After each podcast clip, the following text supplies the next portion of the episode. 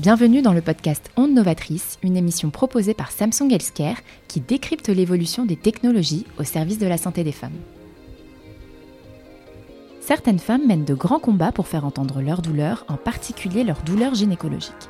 C'est le cas de 1% des femmes qui seraient atteintes de vaginisme selon le Collège national des gynécologues et obstétriciens français. Autrefois classée parmi les maladies mentales, cette pathologie nécessite une plus grande attention de la part des professionnels de santé pour espérer soulager les patientes en quête de sens. Afin de lever le voile sur cette maladie qui allie troubles physiques et psychologie, nous accueillons Camille Talé, sage-femme et ostéopathe spécialisée dans la prise en charge des douleurs gynécologiques. Nous aborderons ensemble les différents traitements possibles, mais aussi les conseils à retenir pour une meilleure prise en charge.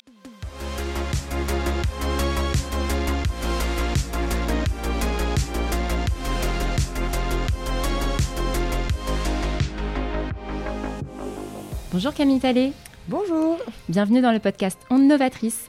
Alors le terme vaginisme peut paraître un peu flou pour certaines femmes et j'aimerais que vous puissiez nous donner une définition simple de cette maladie. Le vaginisme, c'est décrit comme une contraction musculaire, réflexe et involontaire. Ça veut dire que le muscle du périnée va se contracter de manière anticipée, alors qu'on n'a pas forcément touché, alors qu'il n'a pas forcément de douleur sur cette zone-là, il va quand même y avoir une contraction musculaire. Et donc, si on reprend votre définition, le vaginisme se manifeste par des troubles physiques gynécologiques, mais comme on le sait, cette maladie est très complexe et trouve finalement une de ses causes à travers des facteurs psychologiques. Est-ce que vous pourriez nous en dire un peu plus? Eh bien oui, quand vous grandissez en entendant le premier rapport, ça fait mal. La première fois, tu vas saigner. Mais qui a envie de saigner et d'avoir mal? Personne. Donc, on va générer chez ces jeunes filles une contraction musculaire réflexe de protection. Ou alors dans des éducations où on va jamais parler de sexualité, donc quelque chose de très tabou, ce qui fait que ces jeunes femmes ou moins jeunes femmes n'ont aucune connaissance de leur anatomie.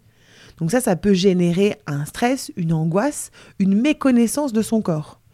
Ou alors, bien sûr, tout ce qui va être des traumatismes liés à la sexualité avec des attouchements, des viols qui vont faire que cette zone-là va être corrélée à de la douleur.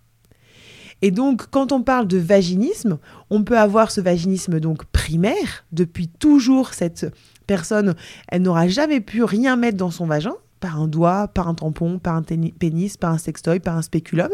Donc, c'est depuis toujours ce, ce vaginisme.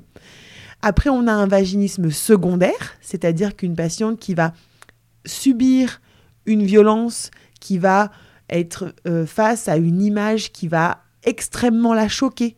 Elle va pouvoir mettre en place une contraction musculaire réflexe.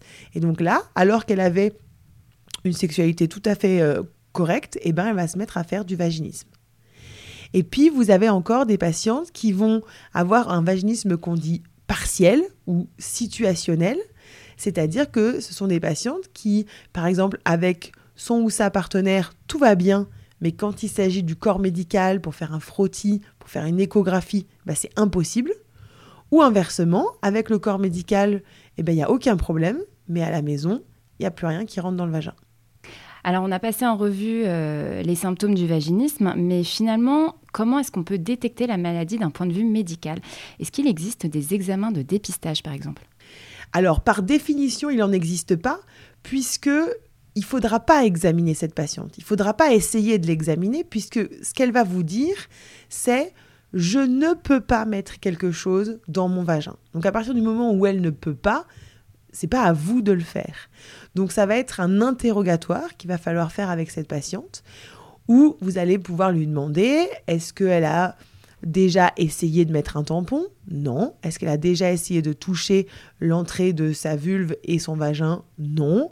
Est-ce qu'elle a déjà essayé d'avoir des rapports avec pénétration Non, c'est pas possible. Et même tous ces éléments vont générer une angoisse chez cette patiente. Elle anticipe le fait que ça va faire mal. Donc le dépistage, il se fait à l'interrogatoire. C'est très intéressant parce que vous nous parliez d'angoisses qui peuvent être générées chez les femmes, euh, par exemple dans la vie euh, intime, euh, notamment parce que le vaginisme est considéré comme un trouble sexuel. Mais la question que je me pose, c'est aussi de savoir quelles sont les difficultés que peuvent rencontrer les femmes atteintes de vaginisme dans leur suivi médical. Est-ce qu'il y a des examens, des, choses qu'elles ne peuvent pas faire?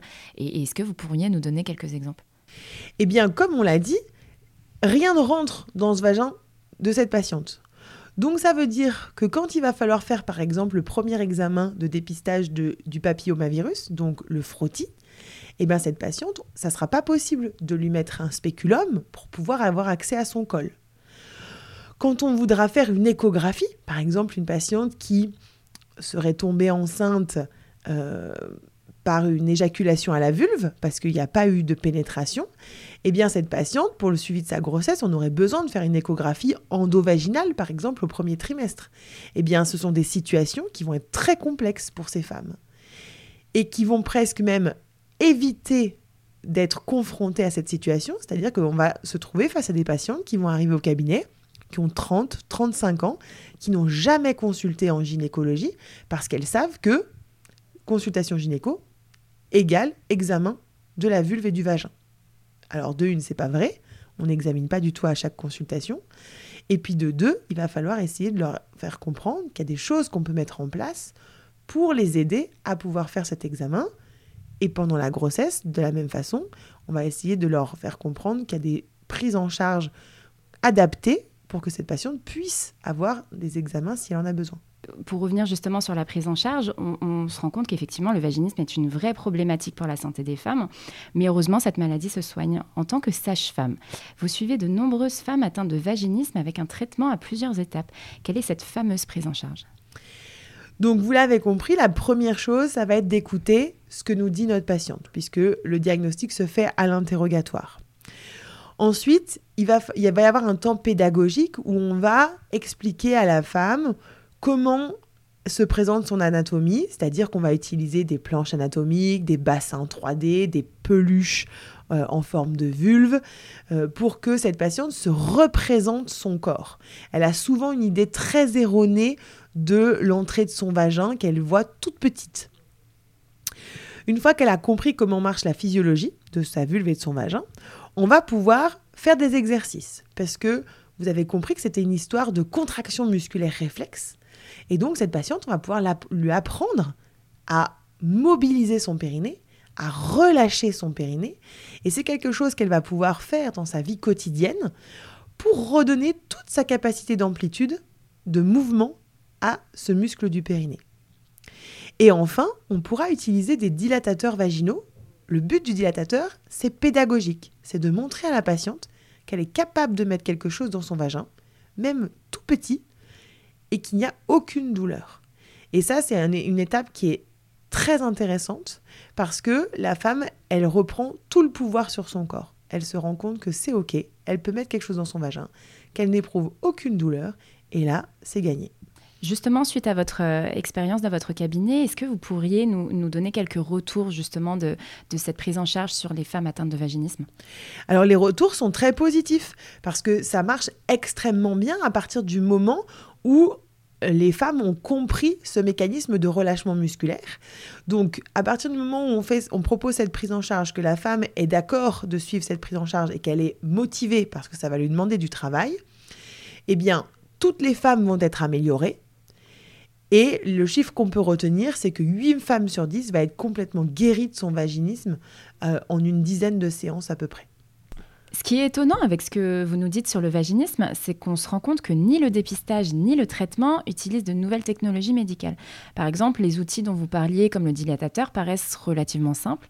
Euh, comment vous expliquez justement ce manque d'innovation quand il s'agit de vaginisme? Je, pense que la santé sexuelle, et encore plus la santé sexuelle de la femme, est encore un sujet qui est très tabou, qui est encore très sous l'égide de la médecine euh, reproductive. La femme, elle est là pour avoir des enfants, elle n'est pas là pour prendre du plaisir. Et donc, on va avoir moins d'intérêt à essayer de développer des outils pour son confort, pour son plaisir. Mais à côté de ça, il y a pas mal d'innovations autour de la sextech. Il y a beaucoup de startups qui, qui s'intéressent à cette euh, problématique. Et je pense qu'on est vraiment à un moment où c'est en train de changer. Euh, c'est pas rare maintenant sur les réseaux sociaux de croiser des hommes ou des femmes qui font la promotion de sextoy, ce qui il y a quelques années était impensable.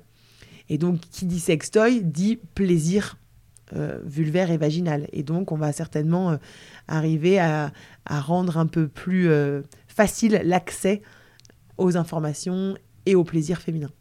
Et justement, vous le disiez, il y a réellement un manque d'information et j'imagine qu'il y a aussi un manque de formation autour du vaginisme. Et vous vous êtes penché sur la question en confondant l'association Périnée Bien-Aimée, qui a notamment pour but de former les praticiens à la question des douleurs gynécologiques. Quels sont selon vous les grands conseils euh, qu'il faudrait donner à vos confrères au sujet du vaginisme? Alors déjà, c'est une vraie maladie, donc il faut pouvoir entendre la plainte des femmes, que c'est un handicap pour la santé gynécologique des femmes, de ne pas pouvoir avoir accès à la pose d'un spéculum, à ne pas pouvoir avoir accès à la pose d'une échographie en, en endovaginale. Donc ça, c'est important de faire le, jour sur cette pathologie pour qu'on puisse prendre en charge les femmes. Et puis, à côté de ça, je pense qu'il faut pouvoir réfléchir à l'urgence de nos gestes. C'est-à-dire que quand on doit, on pense devoir faire un prélèvement vaginal à une femme, est-ce que vraiment c'est obligatoire de le faire là, dans la minute, ou est-ce que ça pourrait pas être fait quelques heures ou quelques jours après, en ayant mis en place des petites choses pour que cette femme puisse le vivre différemment? De même que quand on fait une échographie, est-ce que on pourrait pas réfléchir maintenant à ce que ça soit systématiquement la femme qui met la sonde d'échographie dans son vagin toute seule sans, être observée par le professionnel de santé. Ça veut dire que on met un drap sur les jambes des femmes, on lui donne la sonde d'échographie, on lui dit bah tenez, vous pouvez la mettre vous-même et puis on se retourne pour laisser la femme le faire tranquillement. Donc informer les femmes que c'est OK, qu'elles vont très bien réussir à mettre leur sonde d'échographie toutes seules et sur mais elles sont pas habituées à ça. Donc ça risque de les perturber un peu, ça risque de perturber aussi un peu les professionnels de santé, mais à l'heure de l'autogynécologie, il faut que les femmes reprennent la main sur euh, leur corps et ce genre d'actes, elles peuvent le faire toutes seules. Pour résumer un petit peu euh, notre discussion, c'est que on se rend compte que les innovations autour du vaginisme restent euh, relativement insuffisantes et on espère que la tendance s'inversera. Et pour clôturer cet épisode, j'aimerais tout de même vous poser la question suivante, notre question phare, c'est que serait la santé des femmes sans les innovations médicales? Je pense qu'on ne peut pas faire sans les innovations médicales, parce que rien que créer un dilatateur, c'était une innovation médicale qui a changé la prise en charge euh, des douleurs, la, prise en charge du vaginisme. Euh, je crois que c'est important qu'on évolue avec notre temps et que s'il existe des choses pour nous faciliter la vie, il faut le prendre. Mais à côté de ça, on ne peut pas perdre notre temps d'écoute et d'interrogatoire et qui est un temps vraiment fondamental pour bien comprendre la patiente et pouvoir proposer la prise en charge la plus adaptée. Merci Camille Talley, d'avoir répondu à mes questions et surtout de nous avoir éclairé sur le vaginisme. Et pour vous, chers auditeurs, vous pourrez retrouver l'association Périnée Bien-Aimée sur Instagram et Facebook. Aussi, n'hésitez pas à commenter notre épisode ou à nous donner votre avis sur la page Instagram de Samsung Healthcare France, dont le lien sera en barre d'infos. Rendez-vous très prochainement pour un nouvel épisode et de nouvelles innovations.